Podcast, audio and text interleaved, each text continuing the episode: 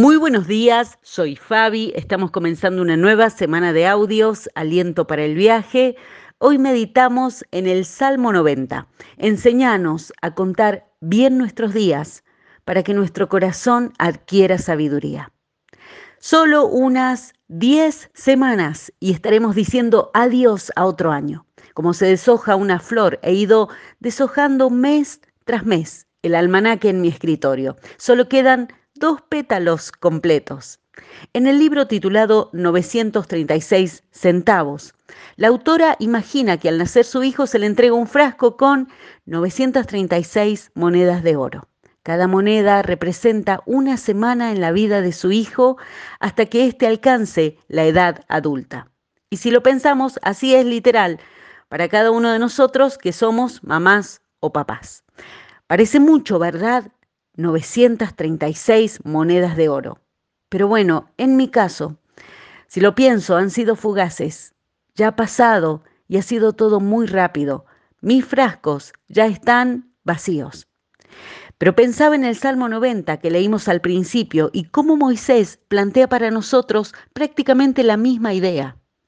Él habla de contar, de invertir con sabiduría nuestros días. Es como si se nos hubiesen entregado 365 monedas de oro en un frasco al comenzar este 2022.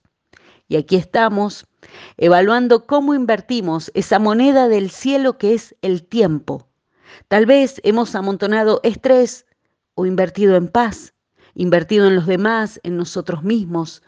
Solo sé que nos quedan 10 monedas de oro si lo pensamos en función de semanas y estamos a tiempo, si Dios quiere, de pensar, de tener la nueva oportunidad de conectarnos con lo verdaderamente importante de la vida. Porque, ¿cuál es tu margen para promover la paz de Dios, por ejemplo, en tu día, en tu familia? El Proverbios 12 dice, el corazón que procura la paz rebosa de alegría.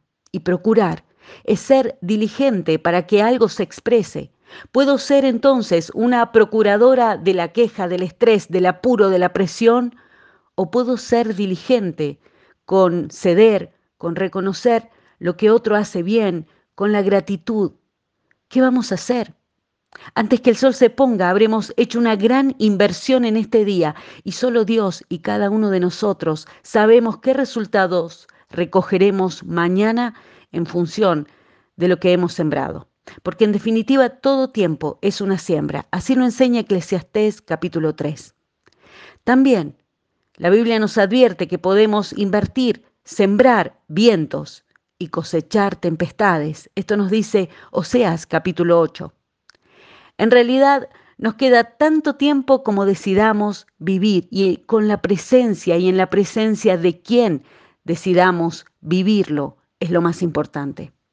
Proverbios capítulo 3 dice, Alegre es el que encuentra sabiduría, el que adquiere entendimiento, pues la sabiduría da más ganancia que la plata y su paga es mejor que el oro. Nada de lo que desees puede compararse con ella. Por eso, Señor, te pedimos una semana llena de tu sabiduría en nuestros días. Que así sea en el nombre del Señor Jesucristo. Amén.